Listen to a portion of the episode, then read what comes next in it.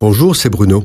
Merci d'écouter ce podcast. N'oubliez pas de vous abonner et d'activer les notifications afin d'être averti chaque semaine des prochaines sorties. Le soir du premier jour de la résurrection, Jésus se présente aux onze disciples rassemblés à Jérusalem. Les femmes qui leur avaient annoncé le matin même qu'elles avaient vu Jésus et qu'ils n'avaient pas cru sont sans doute avec eux. Il y a aussi les deux disciples du chemin d'Emmaüs qui viennent d'arriver. C'est à ce moment que Jésus se présente au milieu d'eux. Il leur montre ses mains et ses pieds percés.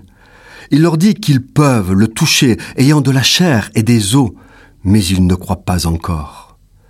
Alors il réclame à manger et mange avec eux, comme il l'a fait si souvent. Enfin, il croit. Après leur avoir reproché leur incrédulité, il leur dit ⁇ La paix soit avec vous !⁇ afin de les rassurer, les réconforter de ce grand trouble qu'ils connaissent depuis Gethsemane et où tous se sont enfuis. Il souffle sur eux, disant Recevez le Saint-Esprit. C'est la première étape du don du Saint-Esprit. C'est comme un sceau, une marque de Dieu que reçoivent femmes et hommes qui croient et confessent le nom de Jésus. Ils appartiennent désormais à Dieu. Personne ne peut les toucher sans le consentement de Dieu.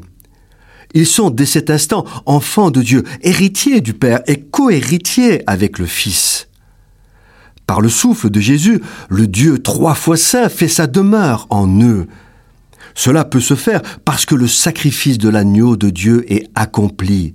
La résurrection a eu lieu, les puissances et les dominations sont vaincues, et même la mort a perdu son pouvoir sur ceux qui croient en lui.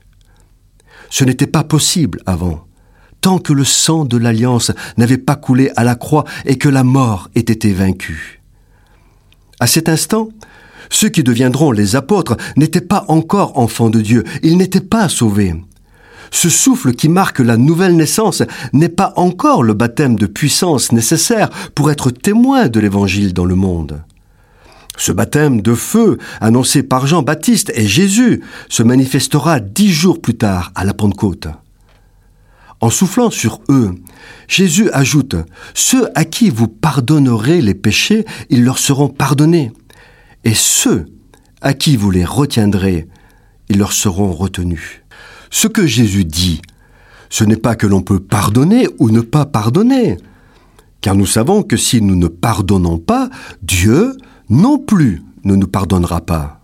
Non, ce que dit Jésus par cette parole, ceux à qui vous pardonnerez les péchés, ils leur seront pardonnés, c'est que nous avons reçu du Père une délégation d'autorité totale, une marque de confiance absolue, un pouvoir et une responsabilité sans pareil. Il affirme, en disant cela, que les enfants de Dieu sont précieux et importants à ses yeux et aux yeux du Père. Mon frère, ma sœur, vous êtes précieux aux yeux de Dieu.